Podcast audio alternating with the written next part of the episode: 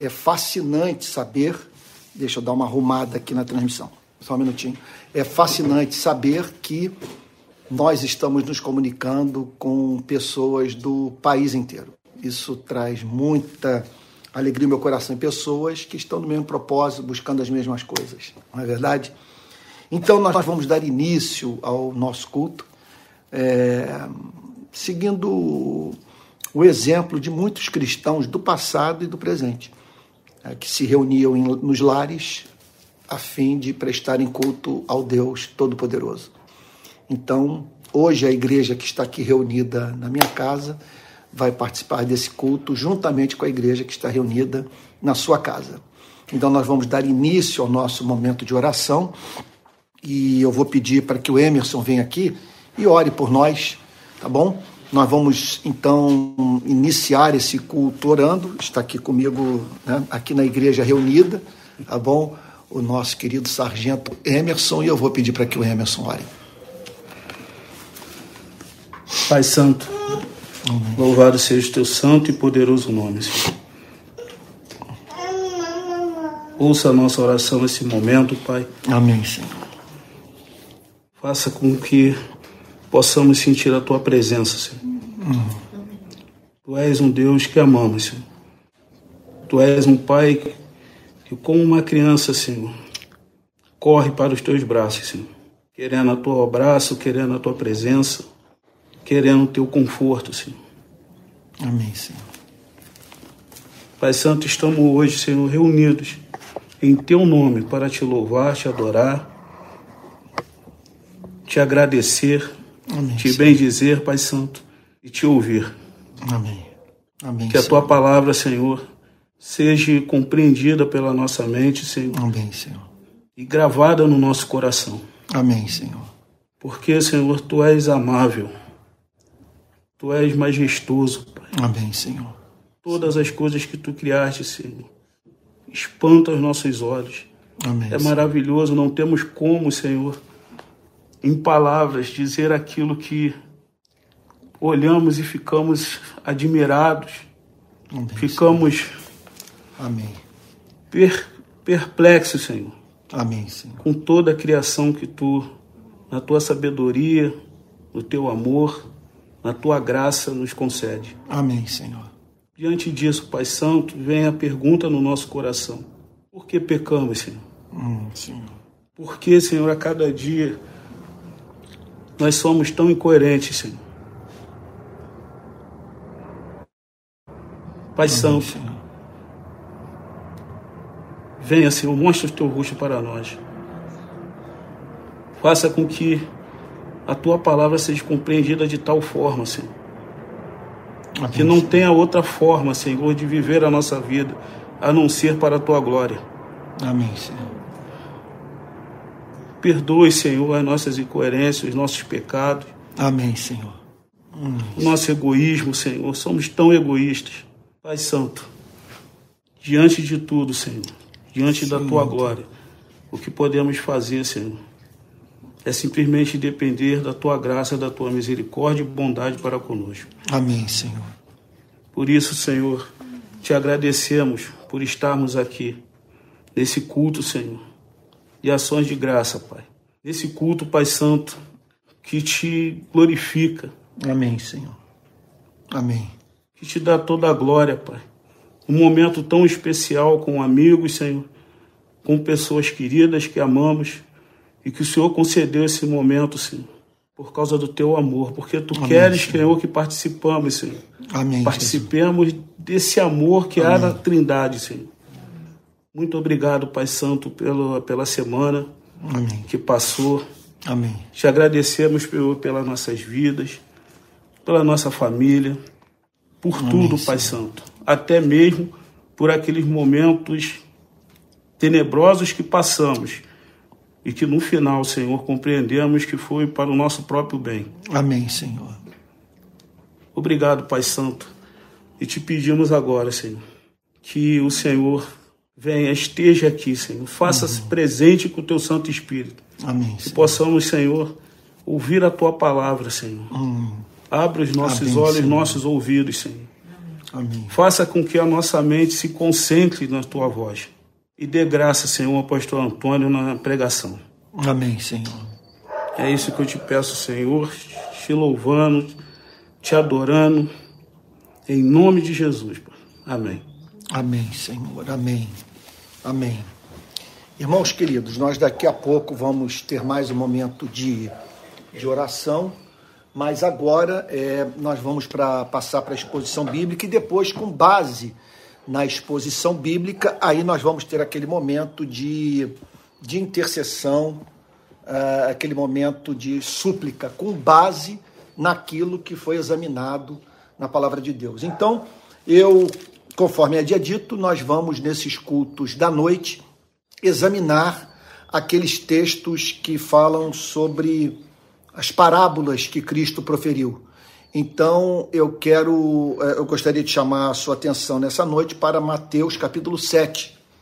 Nós estamos examinando, repito, todas as parábolas, todas as metáforas de Cristo. E agora nós nos encontramos nessa aqui, Mateus capítulo 7, Mateus capítulo 7, verso 1. É, eu diria que é uma das injunções bíblicas mais importantes para o presente momento da vida da igreja, porque temos incorrido todos os dias nesse pecado, que Cristo condena veementemente. Então, todos acharam aí Mateus capítulo 7, versículo 6. Então diz assim o Senhor Jesus: Não julguem para que vocês não sejam julgados, pois com o critério com que vocês julgarem, vocês serão julgados. E com a medida com que vocês tiverem medido, vocês também serão medidos. Porque você vê o cisco no olho do seu irmão mas não repara na trave que está no seu próprio. Ou como você dirá a seu irmão: Deixe que eu tire o cisco do seu olho enquanto você tem uma trave no seu próprio.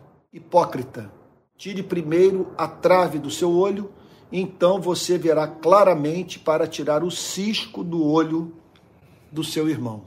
Não deem aos cães o que é santo, nem joguem as suas pérolas diante dos porcos para que estes não as pisem com os pés e aqueles, voltando-se, não estraçalhem vocês. Que o Espírito de Deus jogue luz sobre essa passagem, nos ajude a entender o seu sentido, a fim de que sejamos preservados desse pecado com consequências tão trágicas para as nossas vidas. Então, o capítulo 7 do Sermão da Montanha começa é, com o Senhor Jesus declarando: Não julguem para que vocês não sejam julgados. Então, a primeira pergunta que emerge num momento como esse, que você se depara com uma passagem que parece que vai de encontro ao senso comum, é a seguinte: sobre o que Jesus está falando. Porque não é possível que ele esteja condenando a nossa capacidade de, de discriminar as coisas a nossa capacidade de fazer avaliação sobre a conduta moral das pessoas, de você chamar alguns comportamentos de feios e outros comportamentos de belos, alguns comportamentos de justos e outros comportamentos de injustos. Não é possível que Cristo esteja aqui nos chamando para suspender uma espécie de avaliação que é condição indispensável para nós fecharmos sociedade com alguém. Como é que nós vamos é, fechar sociedade com uma pessoa que consideramos corrupta? Como é que vamos deixar de chamar as suas ações de corruptas quando nós sabemos que de fato elas o são?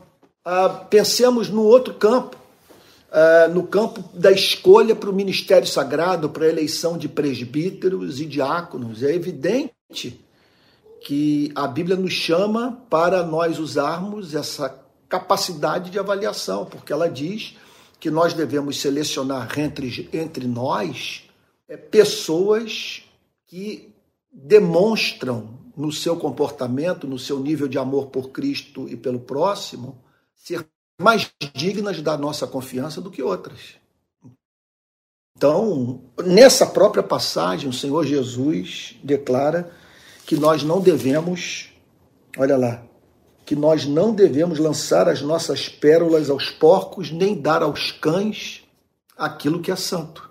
Como é que você vai fazer uma avaliação como essa se Jesus está aqui dizendo que nós devemos suspender toda e qualquer espécie de avaliação moral? Como que você vai escolher uma pessoa para o cargo de presidente da República, de governador de estado, de prefeito ou para qualquer outra função na vida pública? E é óbvio que Deus nos chama para nós avaliarmos, por exemplo, quando a Bíblia declara que um dos pecados dos habitantes de Jerusalém foi o de ter inocentado Barrabás e condenado a Cristo.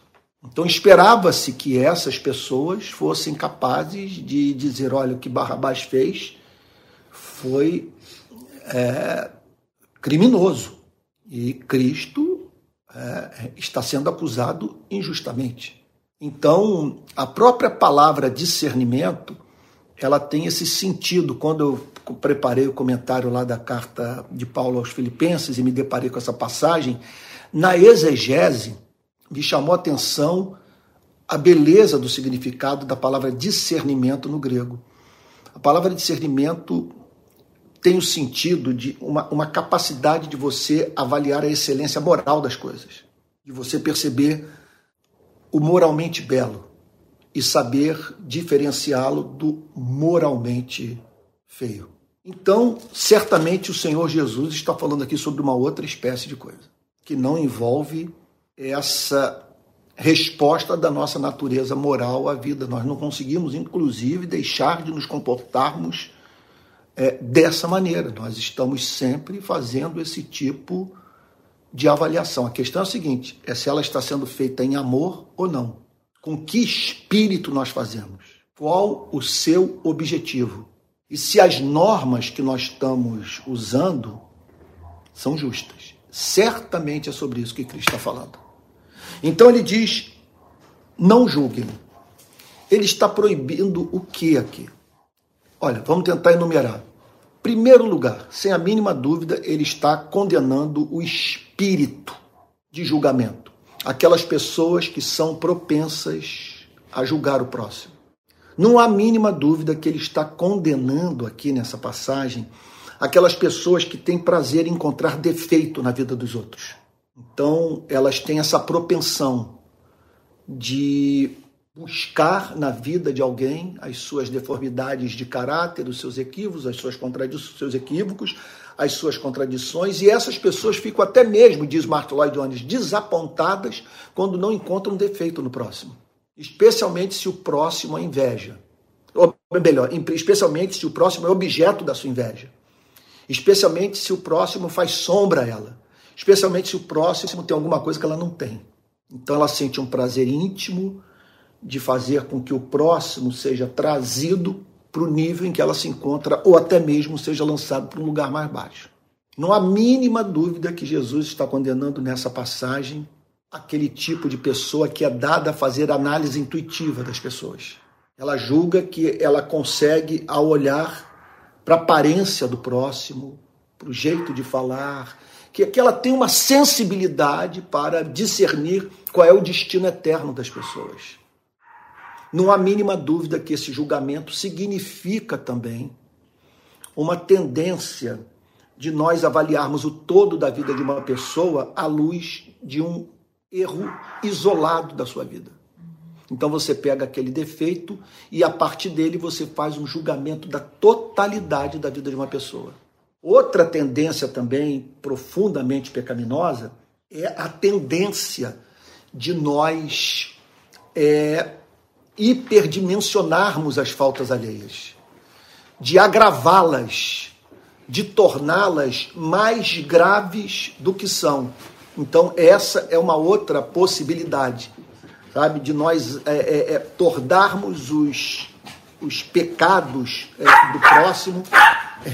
Tá, tá, chegando gente aqui agora para o culto, um pouquinho atrasado, e a nossa Rani, nosso animal, nosso, nosso cachorrinho aqui está celebrando. Então, é, é, é, não há mínima dúvida que Jesus está condenando isso. Jesus, quando ele diz então não julguem, ele está condenando esse espírito é, propenso a julgamento precipitado. Outro ponto, ele está condenando uma expectativa em relação ao próximo que nós mesmos não conseguimos cumprir nas nossas próprias vidas. De você esperar do próximo, nas circunstâncias em que ele se encontra, uma resposta moral que você não tem subsídios para saber se daria se estivesse no lugar dela.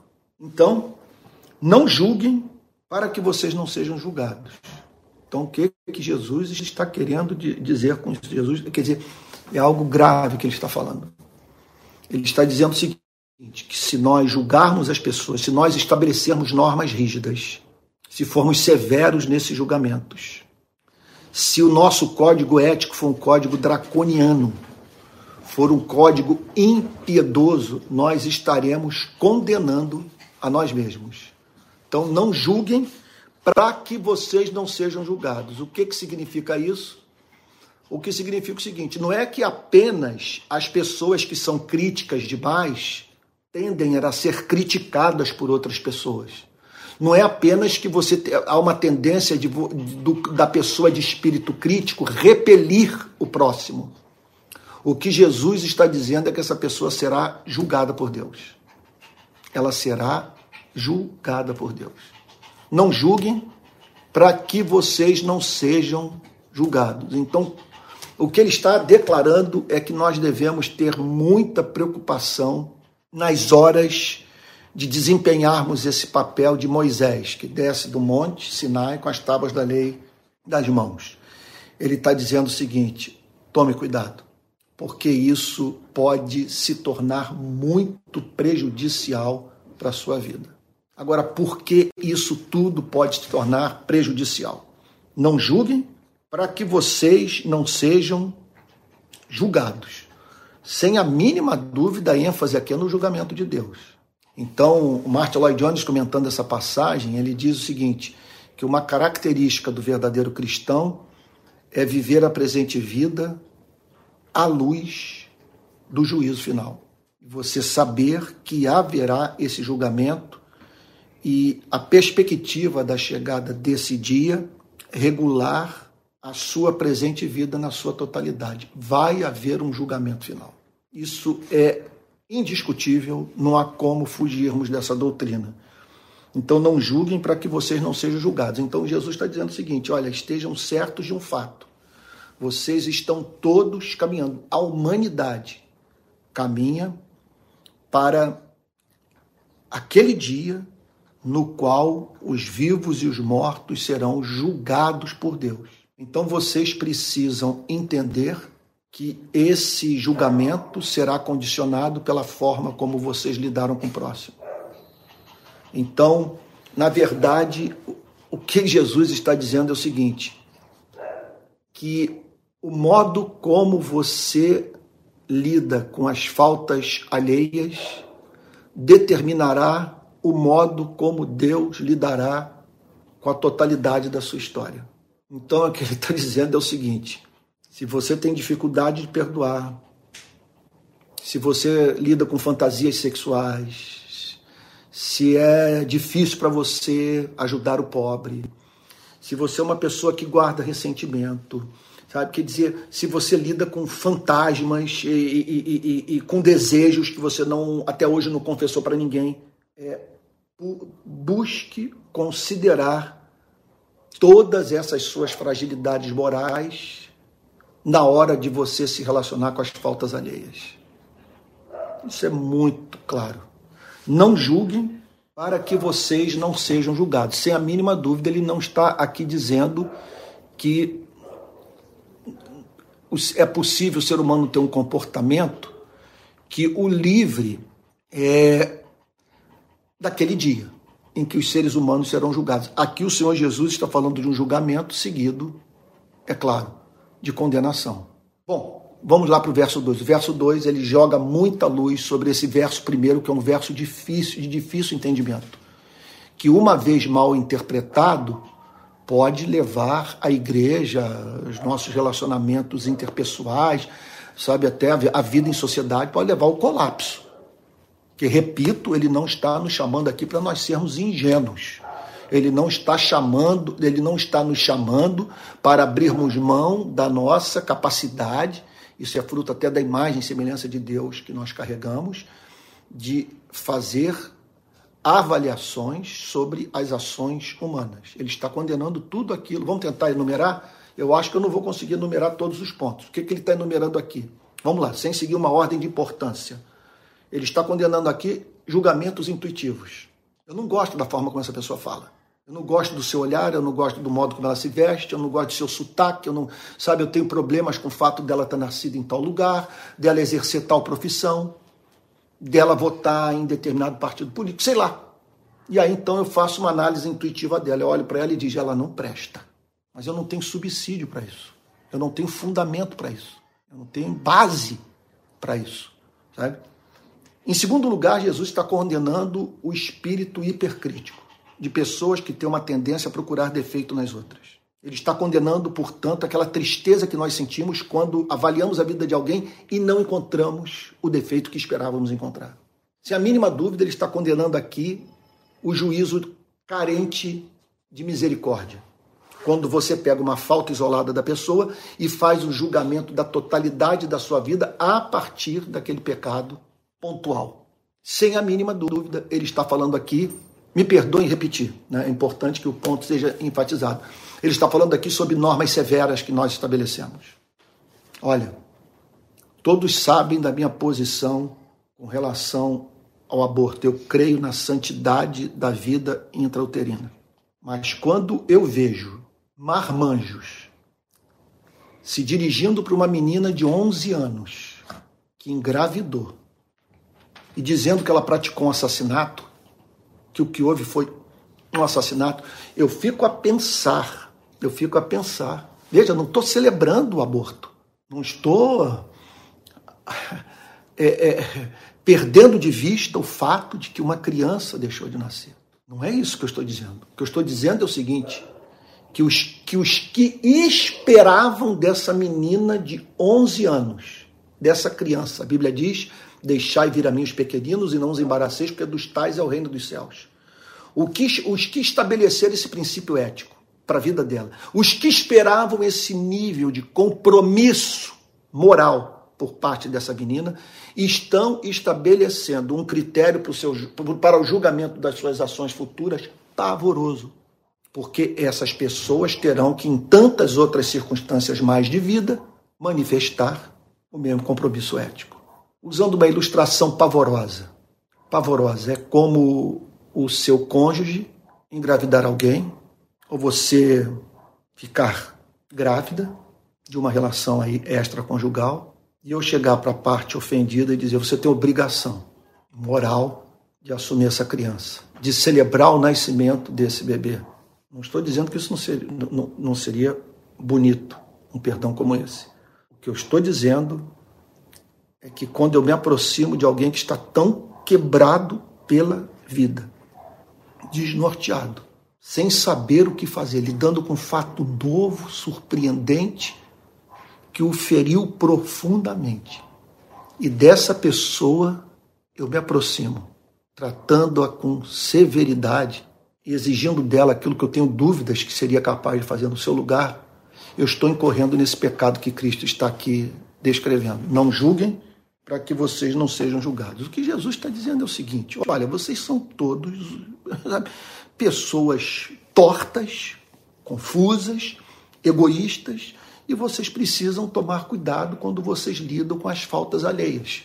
Porque a condição de vocês não é a condição de um anjo, de uma pessoa isenta, de uma pessoa sábia. Vocês não têm acesso a todas as informações. Aliás, esse é outro ponto que, se não me falha a memória, Martin Lloyd Jones destaca no exame desse texto. É de você fazer uma avaliação sobre uma situação sem ter tido acesso a todos os fatos.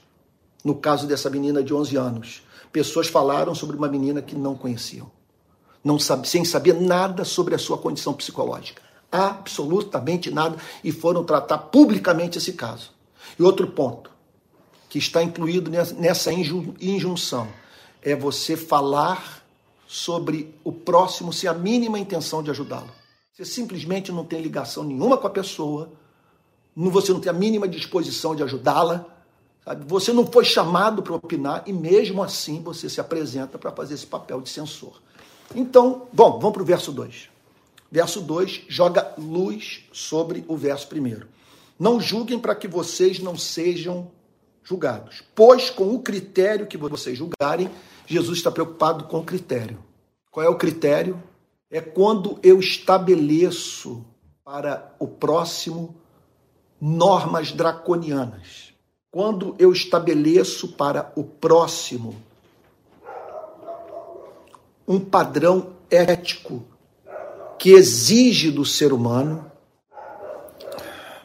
o que de melhor se pode extrair da vida de um homem de uma mulher, mas isso no momento da sua maior, da sua mais severa prova. Eu não estou negando que muitas vezes a expectativa seja uma expectativa que leve em consideração o que poderia ser mais belo do ponto de vista da resposta humana a uma injustiça sofrida.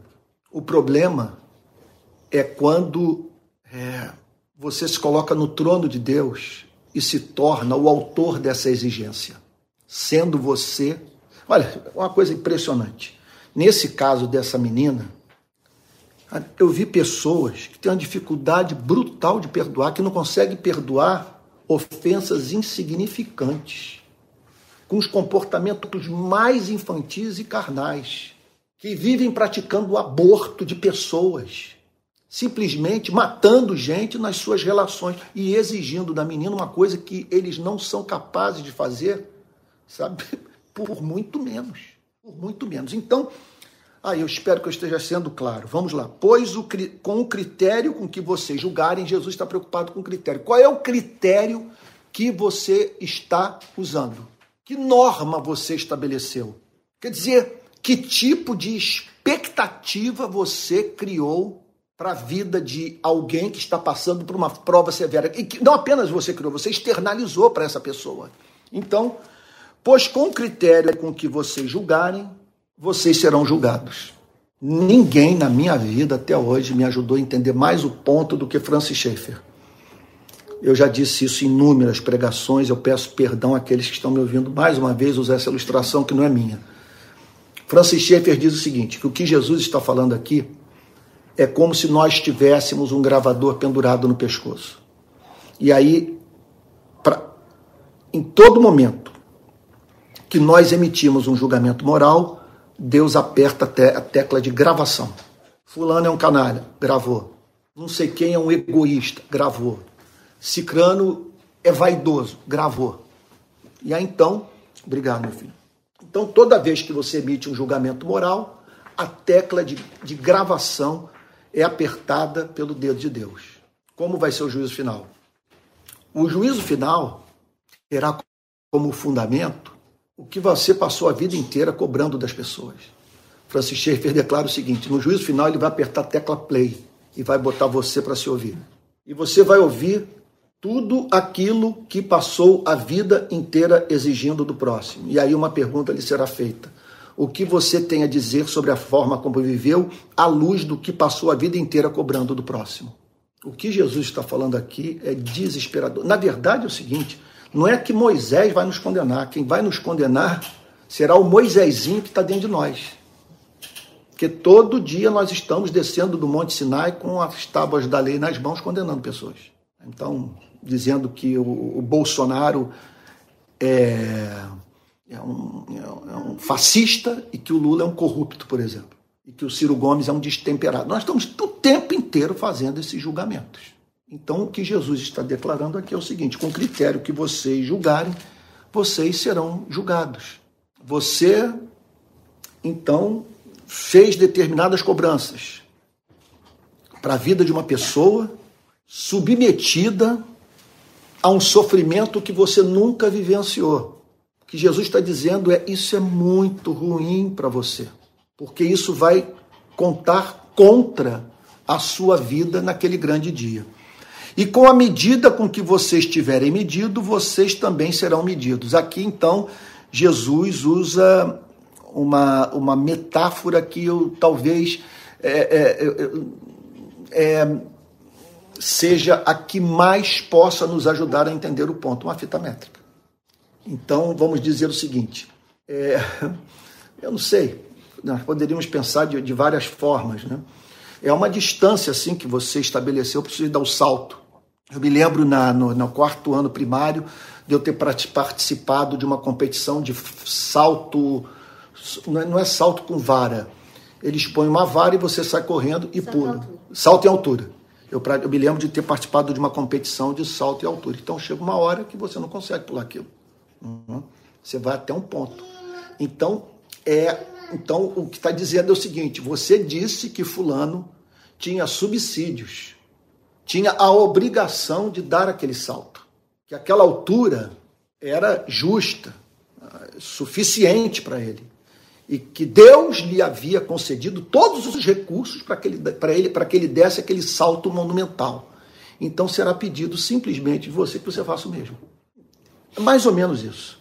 Então é, é o seguinte: ele vai pegar os critérios que você usou, ele vai pegar o critério. Uma menina de 11 anos, grávida, ela tem a obrigação de manter a gravidez.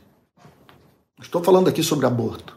Estou falando sobre alguém que olha para uma criança e diz o seguinte: ela teve tempo de vida suficiente.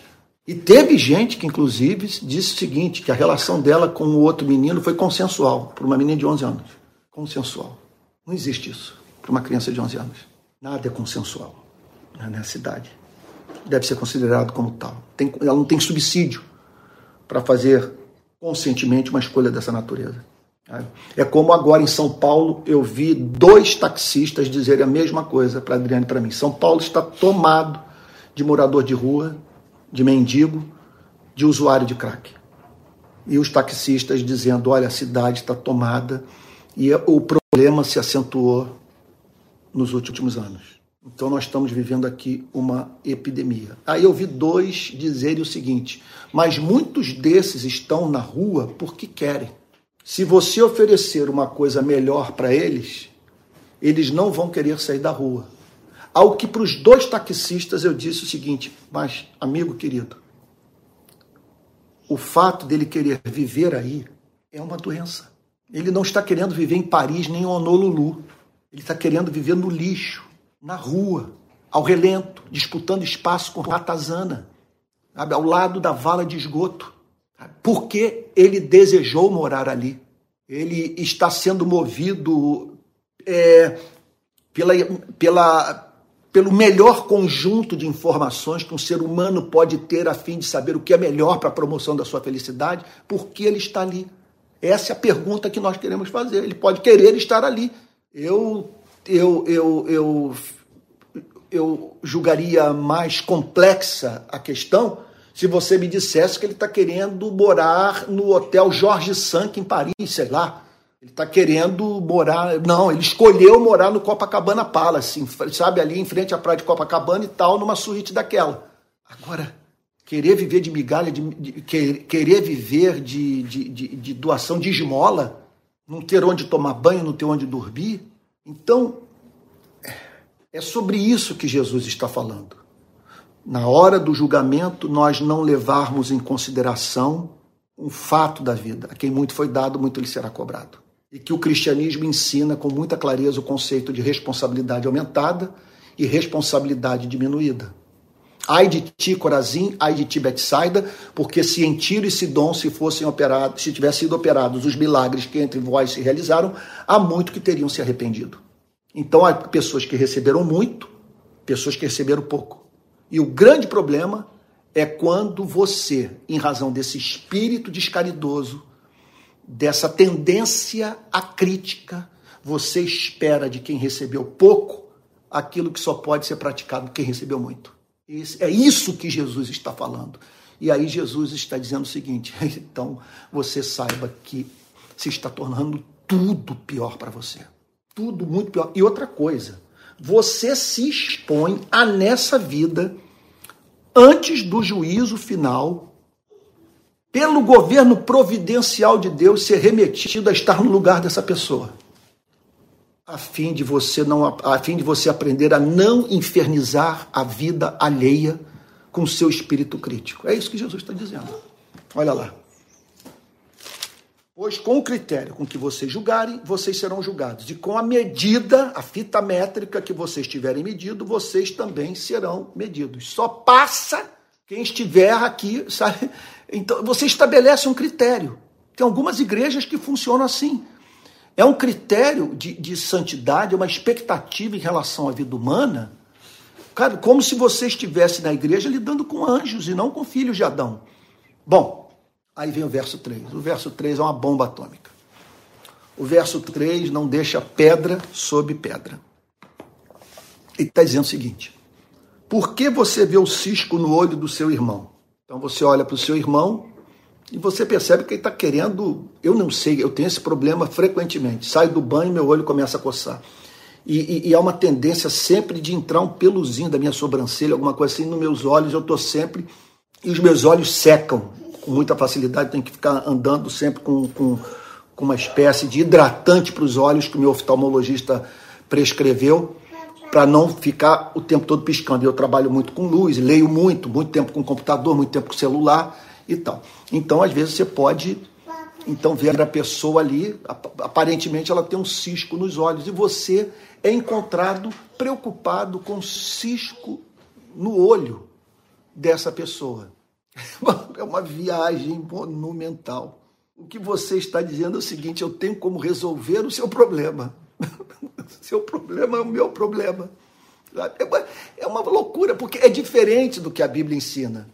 De você admoestar os irmãos em amor, de você com doçura se dirigir a alguém para livrar uma pessoa do caminho de morte. Aqui não. Você simplesmente se tornou oftalmologista, simplesmente você se julgou na condição de especialista em olho humano, sabe? E, e, e portanto, pronto, é apto para tirar cisco do olho do seu irmão. A questão é a seguinte: por que você está preocupado com isso? Qual é a sua meta? Qual é o seu objetivo? O que Jesus está dizendo é o seguinte: o que o move a interferir na vida moral alheia?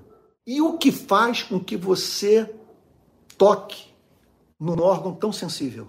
Jesus está dizendo o seguinte: a alma humana é de ultrassensibilidade. Não brinque com isso. Não tente ensinar a ninguém de uma maneira estúpida, porque você vai estar tentando construir com uma das mãos e destruindo com a outra. Saiba que tirar cisco do olho de alguém é uma tarefa muito delicada, portanto, você requer habilidade. E é isso que me leva à loucura quando eu vejo o moralismo da igreja presente nas redes sociais. É essa falta, é essa falta de cuidado, de você pregar de uma maneira que exaspera, que enlouquece, que dá raiva, que faz com que as pessoas queiram socar você. Você fala de um jeito irritante, ninguém consegue ouvi-lo. Então aqui está Jesus dizendo: mas, mas por que você vê o cisco no olho do seu irmão? Não, e outra coisa, aqui, o que Jesus está dizendo é o seguinte: aqui, o que Jesus está dizendo é o seguinte: para a pessoa que está indo lá para cuidar do problema de visão do irmão, o problema é grave, gravíssimo. Só que aos olhos de Deus é, é um cisco. Ela tropeçou, porque é claro que há uma hierarquia moral nas Sagradas Escrituras. Nem todos os valores têm o mesmo peso. Alguns pecados são mais odiosos que outros. A maior heresia é você dizer que não há pecadinho, não há pecadão, conforme se costuma falar. Mas é, é, é, é, do senso comum que algumas práticas são mais odiosas do que outras. Né? Uma coisa, vamos dizer, é eu, sei lá, uh, pecar contra alguém que eu nunca vi na minha vida. Outra coisa é eu pecar contra o meu progenitor, contra alguém a quem eu devo muito. É, porque quanto mais excelente uma pessoa é, e mais nós devemos a ela, maior a nossa obrigação de tratá-la com respeito, com amor, com distinção. Então, por que você vê o cisco no olho do seu irmão, mas não repara na trave que está no seu próprio olho? O que significa, portanto, que devido à gravidade da sua condição moral, é, do colapso da sua vida moral, da sua falência moral, você não está habilitado a essa tarefa. E outra coisa, o que o leva a se preocupar com a falta alheia e ao mesmo tempo não se preocupar com as suas deformidades morais? É isso que Jesus está falando. Porque você vê. Então, ele está falando aqui do seguinte: ele está falando do que ele via nas sinagogas.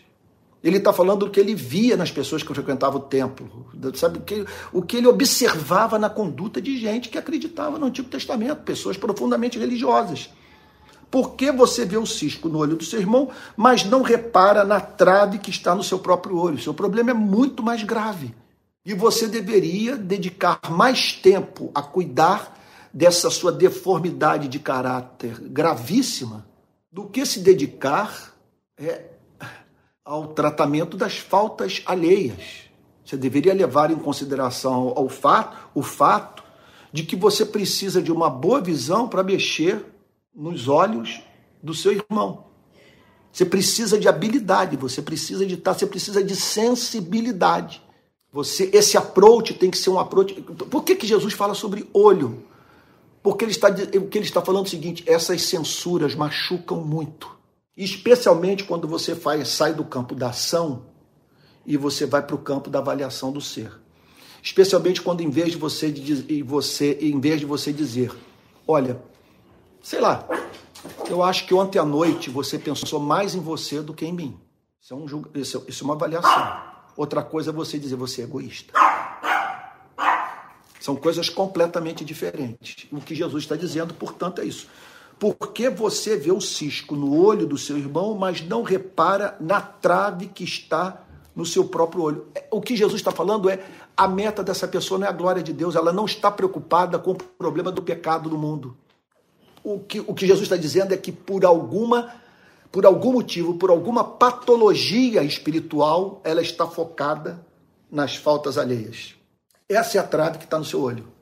Ela precisa detectar essas faltas alheias a fim de conviver com seu fracasso moral. Por isso que em toda e qualquer sociedade que aparece um Cristo, ele sempre é morto. Ninguém consegue lidar com uma pessoa, você ter no seu convívio alguém que vive um padrão moral que lhe é humilhante. Você vai tratar de crucificar essa pessoa. Então, por que você vê o cisco no olho do seu irmão, mas não, repare na, não repara na trave que está no seu próprio? E aí então, ou como você dirá ao seu irmão? Como você dirá ao seu irmão?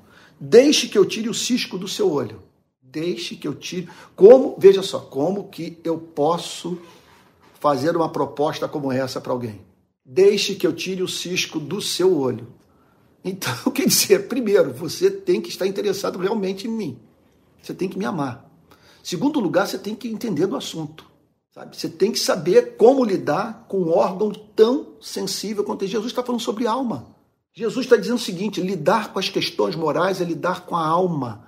E você pode abordá-las de uma tal maneira que você vai ferir a pessoa, você vai tornar o seu problema mais grave do que já é se lhe faltar amor, se lhe faltar critério, sensibilidade. Então, Deixe que eu tire o cisco do seu olho quando você tem uma trave no seu próprio.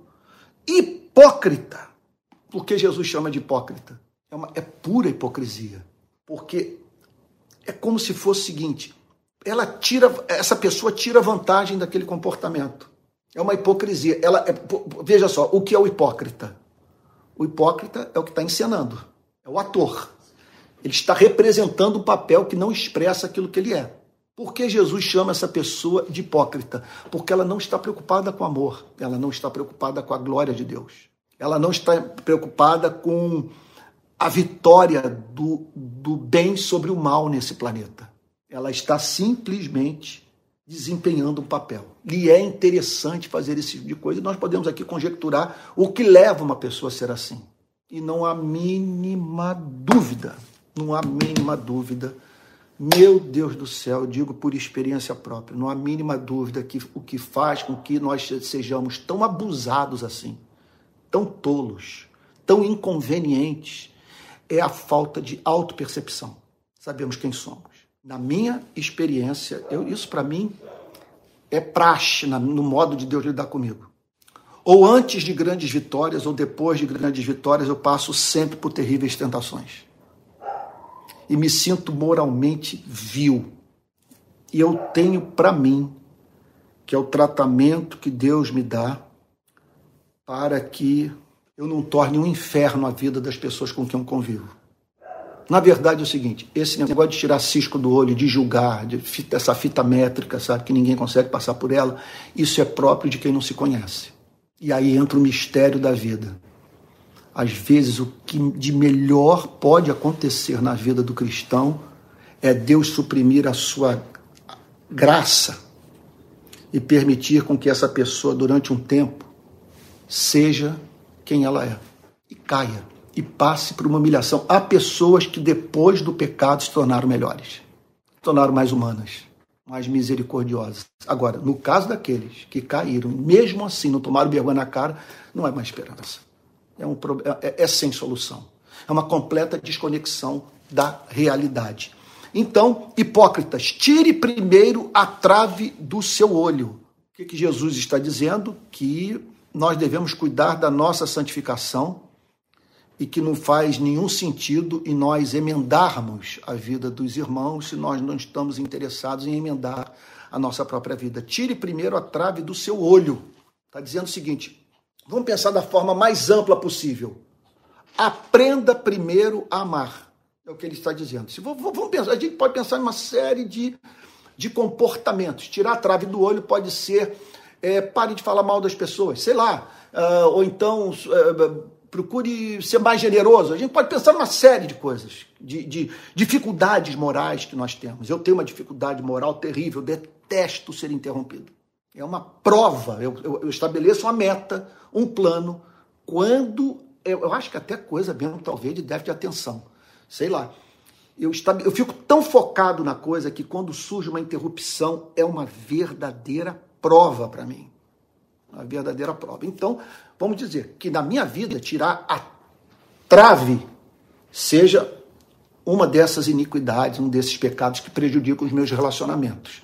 Agora, se formos pensar da forma mais geral, tirar a trave, em última análise, é você é, afastar da sua vida o desamor. Então, Jesus está dizendo o seguinte: olha lá, tire primeiro a trave do seu olho. E aí sim, quando você começou a amar, você passou a enxergar melhor. Você está sem aquele obstáculo. O que ele está dizendo é o seguinte, que o problema moral, ele cria uma dificuldade. Ele embaça a nossa visão. Ele nos torna inábeis para lidar com as faltas alheias. Porque ninguém está mais habilitado a lidar com as faltas alheias do que o que ama e o que foi humilhado pela vida, foi humilhado pela lei. Então ele diz: tire primeiro a trave do seu olho, então você verá claramente para tirar o cisco do olho do seu irmão a lição é muito basilar. Está dizendo o seguinte: para você lidar com as faltas, você precisa, para você lidar com o cisco no olho do irmão, você tem que ter visão. Você tem que enxergar bem. Isso não é tarefa para cego, isso não é tarefa para quem, para quem, que é quando, quando você não enxerga bem de perto, qual é o nome? Tem astigmatismo, miopia, e para perto é hipermetropia. Bom, que, que os oftalmologistas me ajudem. Hã? Não, miopia é para longe. Para longe. Para perto é. Não, não. Astigmatismo. Que olha, que, que, que os universitários me ajudem aí. Sabe? O que Jesus então está dizendo é o seguinte: porque para tirar, olha aqui, para você tirar cisco do olho de alguém, você tem que olhar bem de perto. Porque você vai se aproximar. Sabe? Você né, a distância do braço, da mão. Você vai ali ajudar essa pessoa, sei lá, vai fazer alguma coisa, vai pincar, vai pegar um colírio. Antigamente a gente soprava, nem sei se mais funciona assim. Você dava um sopro cheio de saliva, batizava o olho do seu irmão. Né? Então ele está dizendo o seguinte: quando você resolver esse, esse problema, quer dizer, a sua incapacidade de amar e de lidar com humildade com sua própria vida e, consequentemente, quer dizer, lidar humildade com o próximo por ter sido humilhado pela lei, pela vida, pelas suas quedas, pelas suas fraquezas, pela percepção das suas propensões. Uma coisa que me humilha muito, por exemplo, me perguntaram anteontem em São Paulo numa entrevista, é, o, como explicar você manter a sanidade diante de todas as pressões que você sofre. Aí eu enumerei algumas, algum, algumas, alguns comportamentos, assim, algumas coisas, hábitos da minha vida que eu acho que me ajudam muito a não enlouquecer, a não pirar, a não ter burnout. Eu nunca vivi uma experiência de burnout, graças a Deus por isso. Mas teve uma resposta que eu dei que foi muito humilhante para mim. que eu falei o seguinte: eu devo muitas condições excepcionais de vida que Deus me deu. Meus filhos, minha mulher, casa onde eu moro, ter saúde, ter livros, ter um bom salário.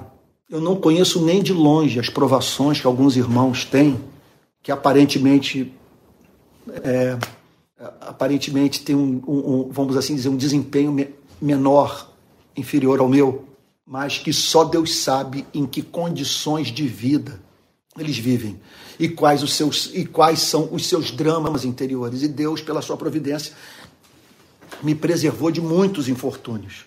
Então, tire primeiro a trave.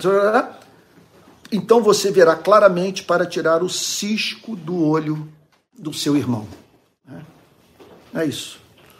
E aí Jesus termina dizendo: Não deem aos cães o que é santo, nem joguem as suas pérolas diante dos porcos, para que estes não as pisem com os pés, e aqueles voltando-se não estraçalhem vocês.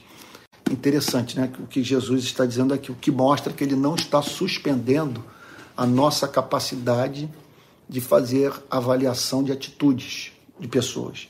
Ele está dizendo o seguinte: que algumas pessoas que se relacionam com a verdade é como os cães se relacionariam com aquilo que de mais excelente nós poderíamos oferecer a eles. Ele está pensando num cachorro bravo. Um cachorro bravo que, se você fosse aproximar dele, sabe, se você for lidar com ele sem levar em consideração é, o que ele é, o seu espírito, você vai ter problema. Mais adiante ele diz: ele vai estraçalhar você. Você vai entrar na casa do pitbull, você vai oferecer para ele, você vai brincar com ele, você vai querer jogar bola com ele e vai te devorar. Então é mais ou menos isso que Jesus está falando. Não deem aos cães o que é santo. Então tem alguma informação que é muito preciosa. Veja como que Jesus está dizendo, você precisa adaptar a sua mensagem ao conhecimento do seu interlocutor.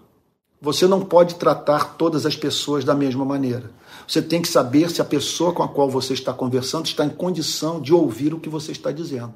Porque pode ser que aquilo que você vai declarar para ela se volte contra a relação que você mantém com ela. Ela vai tomar o que você falou e vai estraçalhá-lo. Quer dizer, ela, ela vai brigar com você, ela vai ter raiva de você, ela vai, ela vai odiar você, ela vai xingar você. Então ele diz: olha, não sejam criteriosos. Por isso que eu fico impressionado com a falta de sensibilidade com aquilo que pastores escrevem nas redes sociais. É impressionante isso, é uma falta completa de habilidade. Então Jesus está dizendo: seja criterioso e nem joguem suas pérolas diante dos porcos. Jogar pérola diante do porco. Ele está dizendo o seguinte: a pessoa não tem condição de avaliar o valor do que você está dizendo. Não tem. E chega um, um, um momento que você precisa avaliar se vale a pena manter aquele tipo de interlocução. Porque você está falando sobre algo que a pessoa menospreza. Está perdendo o seu tempo, fazendo com que ela perca o seu tempo também. Para que estes não as pisem com os pés e aqueles voltando se estraçalhem, não estraçalhem vocês. Pisar com os pés. Você vai ver o que de mais precioso existe na vida, que é considerado por você como mais precioso, sendo pisoteado. E você objeto de agressão. Por quê? Porque você, ao falar, não levou em consideração o estado daquele para quem você estava comunicando a verdade. É por isso que eu, eu, eu, eu afirmo: nós estamos mantendo nas redes sociais discussões éticas que só devem ser travadas dentro da igreja entre pessoas que saíram dessa condição espiritual e que, portanto, foram, pela graça de Deus, tornadas aptas a avaliar o que é santo e o que é precioso. Então, é isso. Mais uma metáfora de Jesus né? As crianças aqui estão vibrando porque eu, eu, eu anunciei que o culto vai estar chegando ao fim. Mas é isso que a palavra de Deus nos ensina. E eu, olha, eu concluo dizendo o seguinte para todos vocês que se encontram aqui nessa noite, aqui em casa, e vocês, que irmãos queridos que estão nos assistindo do Brasil todo. Essa passagem de Mateus está entre as porções morais é, dos evangelhos mais pertinentes à nossa realidade. Nós estamos incorrendo todos os dias nas iniquidades aqui condenadas por Cristo. Entre elas, a propensão a tal da lacração, de nós arruinarmos com a reputação alheia e impedirmos que as pessoas renasçam depois dos seus erros. É, esses dias teve um pastor que escreveu uma coisa horrorosa a meu respeito nas redes sociais. E, eu, e Deus me deu habilidade para escrever. E eu conheço esse pastor. E eu poderia arruinar o ministério dele. Eu estou esperando a oportunidade de conversar pessoalmente com ele e dizer para ele aquilo que eu não posso dizer em rede social, porque o meu objetivo não é arruinar com a vida dele, o meu objetivo é trazê-lo para o meu lado. O meu objetivo é ganhar o coração dele, o meu objetivo é ajudá-lo na sua santificação. E eu peço a você e a todos os que estão aqui em casa nessa noite, que ouviram essa mensagem, tomaram consciência dessa porção do Sermão da Montanha, que apliquem isso urgentemente em suas vidas, porque nós estamos simplesmente aqui falando do nosso futuro. Jesus está falando o seguinte, que nós precisamos levar em consideração esses fatos se é que nós nos preocupamos com o dia do juízo final. O dia que os seres humanos terão que comparecer diante de Deus para prestarem conta das suas ações. Bom, nós vamos ter um momento agora de, oração e nós vamos é, pedir a Deus que Ele aplique a Sua palavra ao nosso coração. Então, vou pedir que, se for possível, você se junte a nós aqui em oração eu vou pedir para o meu filho Pedro e minha norinha Joana para fazerem oração em voz alta, pedindo para que Deus. Eu posso vir, vocês podem ficar. Ah, tá bom. Eu, você, o Pedro fica aqui, eu vou virar para o Pedro, o Pedro vai fazer uma oração agora. Nós vamos, nesse momento, pedir para que a palavra de Deus seja aplicada no nosso coração. Pedro vai fazer uma oração, depois a Joana, e logo após os avisos e a impetração da benção apostólica e o encerramento do nosso culto. Senhor amado, nós queremos louvá-lo, Senhor. Queremos agradecê-lo pela tua palavra, porque ela é como uma espada de dois gumes. Ela atinge até o âmago do nosso coração, da nossa alma. É difícil pensar em versos como estes que tanto tenham algo a dizer sobre nossas vidas, Senhor. Especialmente com as redes sociais nos últimos 10, 15 anos e com o que ela tem trazido à luz né, de tudo que está oculto no nosso coração. Ela realmente tem sido motivo é, da gente refletir sobre o nosso pecado, sobre o nosso comportamento. Amém, Senhor. Sobre aquilo que nós temos deixado por falta de temor a Deus e de domínio próprio escapulir. Sim, Senhor. Né? Nós não estamos seguindo aquilo que o apóstolo Paulo diz, irai-vos, mas não pequeis. Nós estamos nos irando e pecando, Senhor. Eu quero te pedir perdão por isso. Amém, Senhor. Quero dizer que o meu desejo é que a tua palavra ela alcance e transforme o âmago do meu ser. Amém, Senhor. E que eu possa ter os meus olhos voltados não tanto para aquilo que está fora, mas para o meu próprio coração, Senhor. E que a gente possa viver tendo os nossos olhos postos sobre a disposição interior, sobre a disposição do nosso espírito, do nosso ser, da nossa alma, sobre as afeições que brotam no nosso coração. Sim, meu Deus. Para que assim, quando elas brotarem, a gente as reprima, Senhor. A gente tenha domínio Sim, próprio, tenha temor a Deus. Que os versos da tua palavra, como luz, Senhor, venham e refreiem a nossa alma. Amém, Senhor. O nosso ímpeto, Senhor. Pois a sua palavra, ela pode ser um sal também na nossa vida, além de luz, Senhor. Ela pode reter e impedir que a gente seja tudo que nós poderíamos ser. Sim, meu Deus. Sabe? Ela tem esse poder sobre nós. Eu queria pedir também que o Senhor fizesse com que essa palavra refletisse no nosso comportamento com os nossos Amém. próximos, Senhor. Amém, Senhor. Dentro dos nossos lares, Amém. com cônjuge, nos namoros, Senhor, nos relacionamentos de pai e filho, mãe e filha. Amém, Jesus. Tanta gente vivendo dificuldade dentro de casa porque o constante contato com os defeitos né, do nosso próximo Sim. e o próximo tendo contato com os nossos defeitos, isso às vezes torna muito difícil a relação. Então eu queria te pedir uma misericórdia especial para muitos irmãos e irmãs que devem estar colocando essas situações diante de Ti há muito tempo, Senhor. Por favor, Senhor, nos conceda essa graça de sermos mais misericordiosos, pacientes, longânimos, Senhor. Dos frutos do Espírito Santo que o apóstolo Paulo descreve, que eles possam abundar em nossa vida, Amém, Senhor. Senhor. Fazendo com que as nossas relações sejam verdadeiros feixes de luz é, diante do mundo. Amém. Sabe, como verdadeiros exemplos e que os de fora olhem para nós e digam: olha como eles se amam.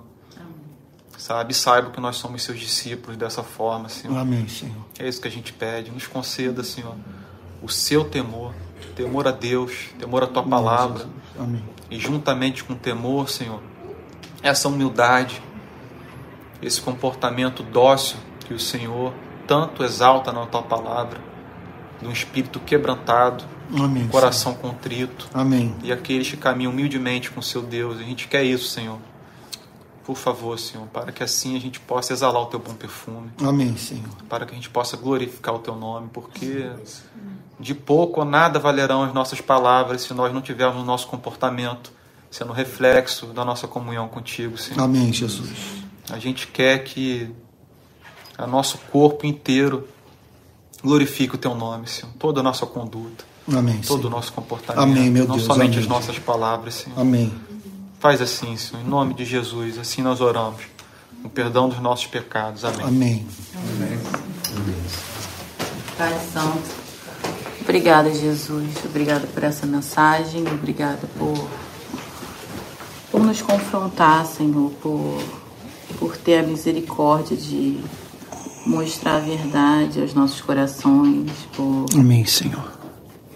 por ser tão bom conosco, Senhor, nas, nas nossas falhas, por nos guiar, por nos dar sabedoria, Pai. Hoje eu te peço, Senhor, que essa mensagem entre nos nossos corações, na nossa vida, no nosso dia a dia, Senhor, no nosso tratamento com, com o nosso próximo, Pai. Senhor.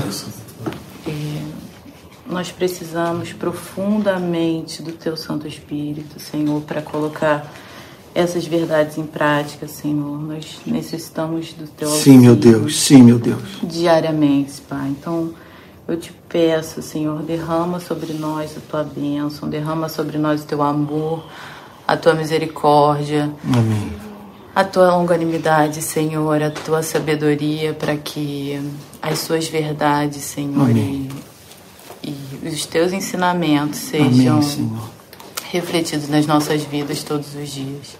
Amém. Com perdão dos nossos pecados e confiando na tua misericórdia, Senhor, nós oramos essa noite. Amém. Amém, Senhor.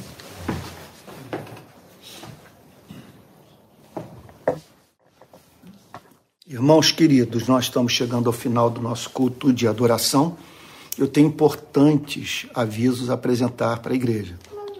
Olha, o primeiro deles é que esse final de semana teve o primeiro encontro presencial da rede de pequenas igrejas em São Paulo, lá na Missão Sena. Foi extraordinário. Nós podemos dizer que já estamos solidamente estabelecidos em São Paulo. E esses encontros nós esperamos ter em todos os estados brasileiros. É, então, perguntas foram feitas muito pertinentes e nós estamos gradativamente construindo a visão de uma rede de pequenas igrejas no nosso país. Eu quero também dizer a todos que precisamos de recursos financeiros. Se você puder colaborar, é, aqui vai o número de Pix, que é o meu CPF, 864-759-167-49. Daqui a pouco eu vou registrar na tela. A boa notícia é que, conversando com o PP, ah, que é o nosso administrador, aí é uma pessoa que executa a- as ideias que, que temos, é, já foi, já demos é, entrada na criação da rede de pequenas igrejas, pessoa jurídica, o que significa que em breve eu vou poder anunciar finalmente, que eu tenho prometido há tanto tempo, que a nossa conta bancária. Eu conto aí com a sua boa vontade e diz, quero lhe dizer que tudo isso me traz muito desconforto, mas em breve vai estar resolvido. Precisávamos de uma conta, precisávamos de dinheiro e não teve jeito e acabou que é, eu tive que, que tomar essa decisão. Quero convidá-lo também, isso é super importante, a participar da Escola de Discípulos. É um curso de teologia no qual eu trato de todas as doutrinas do cristianismo e tenho um encontro semanal em tempo real pelo Zoom com os alunos. Toda quarta-feira às 8 da noite. Daqui a pouco eu vou deixar o link para você, para que você saiba como se inscrever no nosso curso. E no dia 7 de julho haverá uma live. Uh, o horário você vai poder ver é, ali no, nas minhas redes sociais, especialmente Facebook e Instagram. Então, é um encontro no qual nós falaremos sobre cristianismo e política, preparando a igreja para o debate público. Então, é um curso no qual eu falarei sobre comunismo, socialismo, social-democracia, capitalismo, fascismo, neoliberalismo e ainda examinarei dez livros que são muito importantes sobre, sobre política, sobre desigualdade social, sobre justiça social. Então, é dia 7 de julho, essa semana, tá bom? Se você puder participar e tomara que você se inscreva, o curso já está totalmente pronto. Então, é só você ali se matricular e vai ter acesso portanto, ao nosso material. Quero também dizer que nós nos encontramos, você que está nos visitando hoje, nós nos encontramos todo domingo às 10 horas da manhã, todas as, todas as transmissões pelo meu canal de YouTube. Domingo às 10 da manhã, domingo às 18 horas e quarta-feira às 19 horas. Nessa quarta-feira haverá uma live minha às 17 horas pelo meu Instagram, tá bom? Perguntas e respostas. Quinta, quarta-feira agora às 19 horas e quarta-feira às quarta, perdão, quarta-feira às 17 horas. A live pelo Instagram e às 19 horas o culto com transmissão pelo canal de YouTube. Olha, não deixe de montar essas pequenas igrejas, de chamar os seus amigos, que é muito importante que você não resuma esse momento apenas a me ouvir falar. Nós precisamos de companhia, companhia dos irmãos da fé. Então eu convido para se reunir com essas pessoas. E olha, nós não tivemos música, mas nada impede de você, juntamente com seus irmãos, cantar algumas canções agora ao final do culto, se essa for a vontade de todos. Sabe? Outra coisa que nós vamos fazer daqui a pouco aqui em casa é comer uma comidinha e conversar e aprofundar a nossa amizade. Então, eu, e está sendo, está sendo muito legal é, é a experiência de receber a igreja aqui é, na minha casa. Né? Então, é isso. Tá bom? A gente vai falando, não deixe de acompanhar aí as redes sociais, que estamos sempre trazendo informação importante, tá bom? Tanto sobre a vida da nossa igreja, quanto também sobre os mais diferentes temas, sempre procurando fazer uma abordagem cristã. Ah, também é importante, amanhã vai, vai, vai aparecer no canal de YouTube do Pavarini, uma entrevista de quase duas horas que eu dei para ele uh, anteontem, em São Paulo. Olha, uma, uma entrevista longa, na qual eu falo sobre muita coisa, tá bom? E eu acho que vai ser importante para você saber aí, é, né, tomar conhecimento de algumas questões e por que de eu ter tomado algumas decisões na vida, tá bom? Vamos encerrar, vamos receber a benção apostólica. Pai Santo, nós bendizemos o teu nome por essa noite, tua palavra é absolutamente excelente, é cortante, Senhor. É o martelo que esmiuça a penha. Como que Sua palavra nos convence do pecado. E como o seu convencimento é racional, é inteligente, Senhor, e atinge a alma. Nós te agradecemos, Senhor, por tudo que aprendemos com a mensagem do nosso Salvador nessa noite. Senhor, aplica essas verdades em nossos corações, que possamos encarná-las e que a graça do nosso Senhor e Salvador Jesus Cristo, o amor de Deus o Pai e a comunhão do Espírito Santo sejam com cada um de vocês, desde agora e para todo sempre. Amém. Olha, uma boa noite. Essa mensagem vai ser salva e daqui a pouco você vai ter o link e vai poder compartilhar o seu link com seus parentes e amigos. Fique com Jesus e até quarta-feira. Amanhã eu falo à noite, às 8 horas da noite, às 20 horas, lá no Templo da Igreja Betânia, transmissão pelo canal de YouTube da Betânia. Fique com Jesus, uma boa noite, gente. Abração para todos.